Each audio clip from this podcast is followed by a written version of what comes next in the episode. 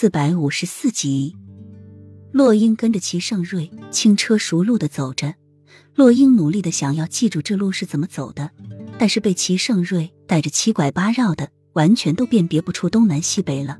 看来他带着小溪从这密道逃出去的方法是不可行了。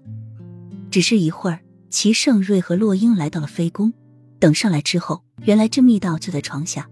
他在上面试了那么久，竟然没有发现。换上太监服，你赶紧回东宫。齐盛瑞利落的从柜子里拿出一件太监服，自己则已经三下五除二的穿上，先行离开了。换好衣服的洛英这才想起这是进宫，他要怎么出去啊？难不成爬墙啊？这样很容易被发现的。太子宫中，小夕颜正以待的坐在案几上，身后站着墨尘、慕容锦和柳荣。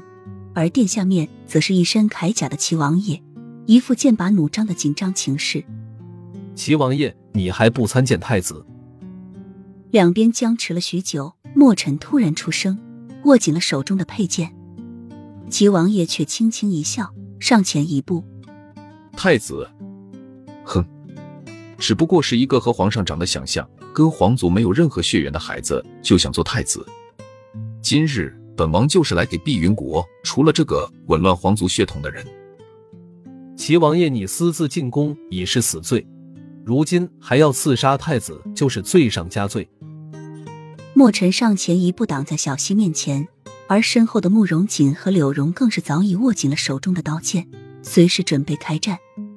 哼，皇上如今都不在了，谁还敢治本王的罪？本王今天就杀了你这个野种！看那些大臣们还答不答应另立储君？莫称本王知你是一个武学奇才，为碧云国做出了不少的贡献。若是你再胆敢阻扰本王，就休怪本王不念及以前的旧情。齐王爷却不以为然。王爷，你我虽都是武将，但我们何来的旧情？若王爷执意如此，大不了拼个鱼死网破。到时候就算王爷你杀了太子。